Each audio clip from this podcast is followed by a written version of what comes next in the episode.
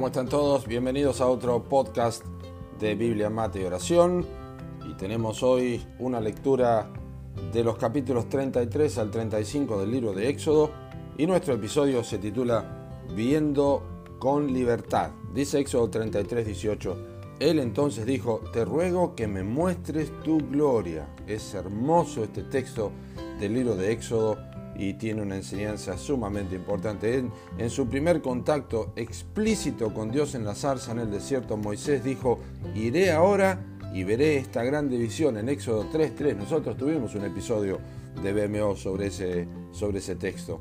En aquella oportunidad tuvo un memorable encuentro con la santidad de Dios. Ahora Moisés, que ya ha visto al Todopoderoso obrar maravillas y estar en medio de su pueblo, desea algo más. Ruega a Dios que le muestre su gloria. Quizá antes se contuvo dentro de los límites de la moderación y la sobriedad, expresa Calvino acerca de esto, pero ahora desea mucho más. Moisés, por su curiosidad, tuvo la gracia de conocer a Dios en suelo santo, pero ahora, y a pesar de descubrir que no viviría para contarlo, Moisés deseaba penetrar en las profundidades de Dios, su misma gloria.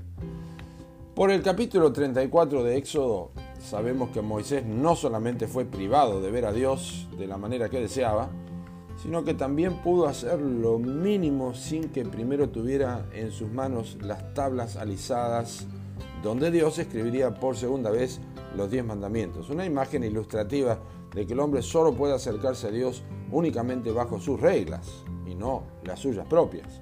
Pero la ley quebrantada por el hombre es la puerta cerrada a la gloria de Dios, dice el apóstol Pablo, por cuanto todos pecaron y están destituidos de la gloria de Dios. Privado de ver lo que deseaba, frente a esta magnificencia de Jehová, Moisés solo pudo apresurarse a bajar su cabeza hacia el suelo y adorar, nos dice Éxodo 34.9. Pero oh, cuán glorioso es llegar al Nuevo Testamento y leer el testimonio de Juan, que dice en capítulo 1, versículo 14 de su Evangelio, y aquel verbo fue hecho carne y habitó entre nosotros y vimos su gloria, gloria como del unigénito del Padre, lleno de gracia y de verdad.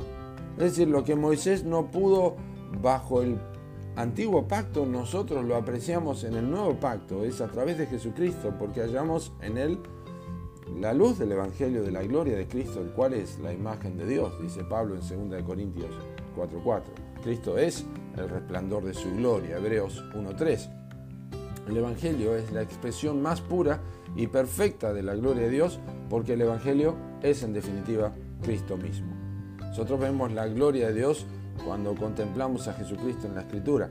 Dios se deleita en mostrarnos esta su gloria. Es una bendita realidad que Él no hace acepción de personas entre los escogidos, sino que busca asemejarnos a Él porque a los que antes conoció, también los predestinó para que fuesen hechos conformes a la imagen de su Hijo, dice Pablo en Romanos 8, 29. Así que cual Moisés en Sinaí, nosotros también en el Calvario podemos apresurarnos a bajar nuestras cabezas y adorar en libertad, esa libertad que la gracia y la verdad nos dicen que vinieron por Jesucristo en Juan capítulo 1 versículo 17.